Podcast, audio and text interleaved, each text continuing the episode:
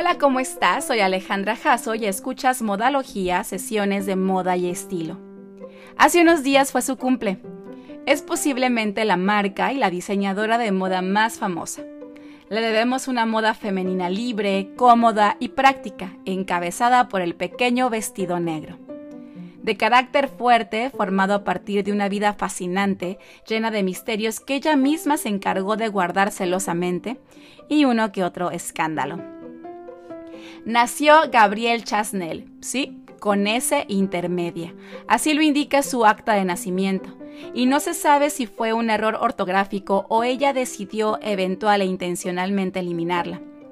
El 20 de agosto de 1883, aunque comúnmente se celebra el 19. Chanel trabajó incansablemente para ocultar, distorsionar y embellecer su biografía, a menudo contando hechos alternativos para adaptar la narrativa a lo que quería retratar sobre su vida. En esta sesión te voy a platicar 10 cosas que quizás no conozcas acerca de la vida de este icono de moda. Empezamos. 1. Su apodo surgió de su tiempo como cantante.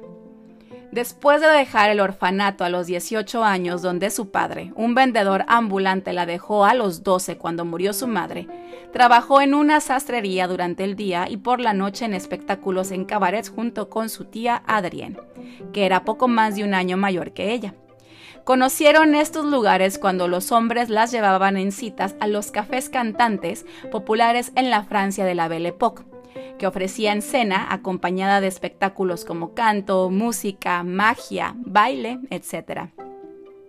Chanel y su tía usaron estos lugares para ganar dinero extra y coquetear con el personal militar que los concurría con frecuencia.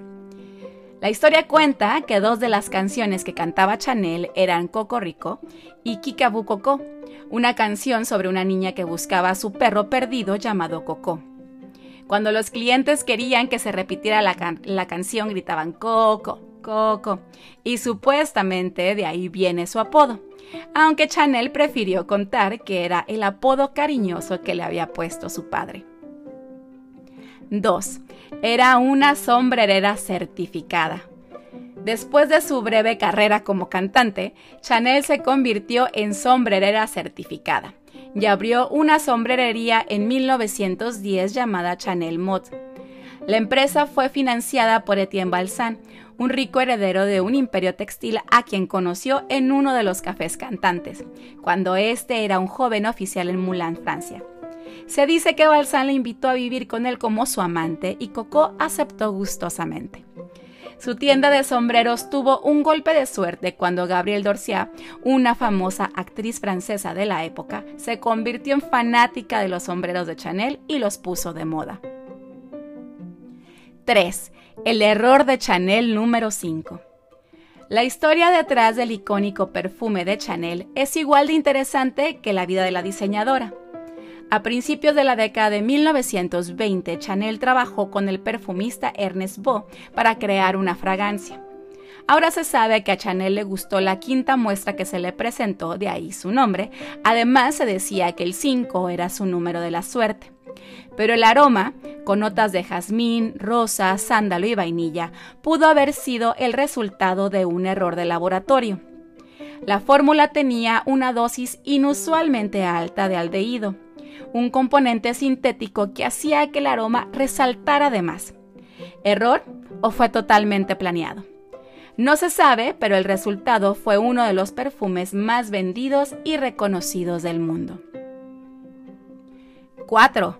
Agente nazi Después de la muerte de Chanel en 1971, comenzaron a surgir documentos clasificados que revelaron el alcance total de sus tratos con los nazis durante la Segunda Guerra Mundial. Su relación de una década con Hans Gunther von Dinklage, un oficial de inteligencia alemana, 10 años más joven que ella, apuesto, discreto, que siempre iba de civil y que estaba estrechamente vinculado a la Gestapo, fue lo que le permitió permanecer instalada en el Hotel Ritz durante gran parte de la ocupación nazi en París.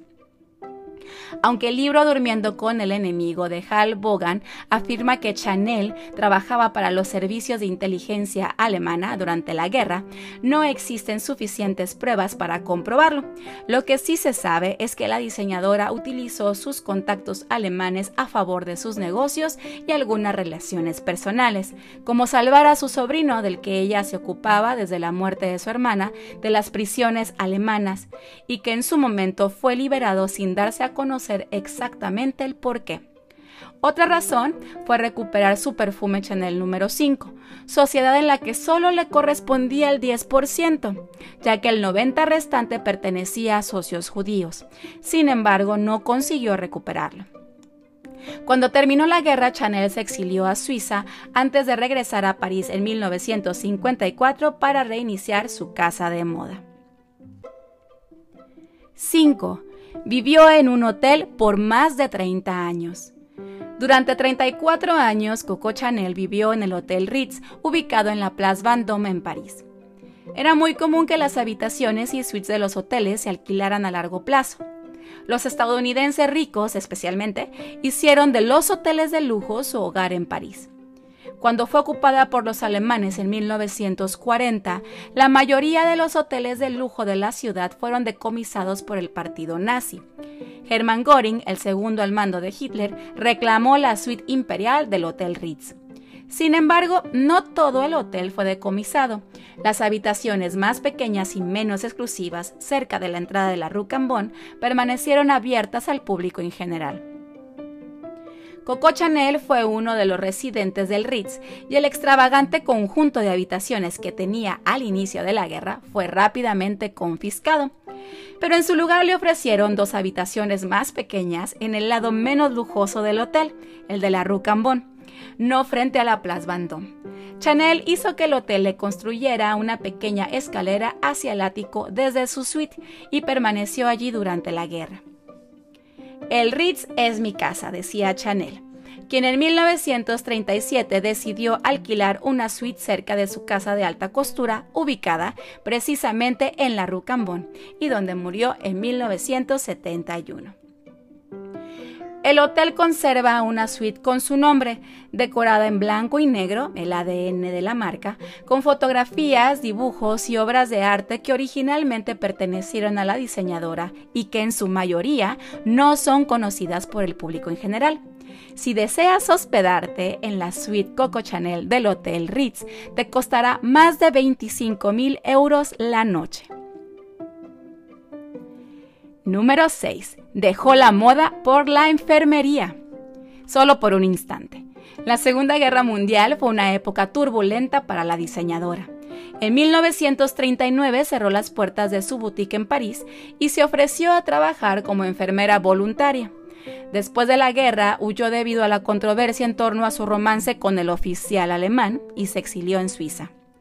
En 1954 puso fin a su exilio y regresó a París con nuevas y refrescantes ideas de diseño. 7. Vestuarista de cine. Samuel Goldwyn, de la Metro Goldwyn Mayer, quería capitalizar la moda, agregar más clase y atraer a más mujeres al cine le ofreció a Chanel un contrato por un millón de dólares para que viajara a Hollywood dos veces al año y creara vestidos para algunas de las actrices de su estudio de cine. En febrero de 1931, a los 47 años, Chanel se fue de París a Hollywood, tomó las medidas de las actrices y regresó para diseñar el vestuario de las películas de Goldwyn, Esta Noche o Nunca de 1931 y Tres Rubias de 1932. El vestuario de Chanel era muy elegante y fluido, pero no se adaptó del todo bien al estilo de Hollywood. Después de esas participaciones, nunca volvió a trabajar como diseñadora de vestuario en Estados Unidos, aunque sí diseñó para las películas francesas con mejores resultados de aceptación. Algunas películas fueron en 1938 Puerto de las Sombras, en 1939 Las Reglas del Juego y el año pasado en Marienbad de 1961.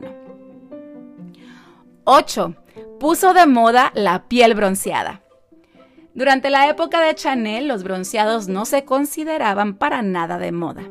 La moda, lo propio y femenino, era una piel blanca como porcelana. Aunque le gustaba ir en contra de lo establecido, no fue planeado ni a propósito broncearse, ni mucho menos ponerlo de moda. Lo que sucedió fue que mientras Chanel estaba de vacaciones en un crucero por el Mediterráneo, tomó demasiado sol y al regresar las fotografías de, su desembarque en Cannes, completamente bronceada y fabulosa, dieron la vuelta al mundo en las publicaciones de moda de la época, sentando así un nuevo precedente que las mujeres no tardaron en copiar. Número 9. El logo el símbolo más reconocible en el mundo de la moda, las dos letras C opuestas y entrelazadas. Existen diferentes teorías sobre su inspiración.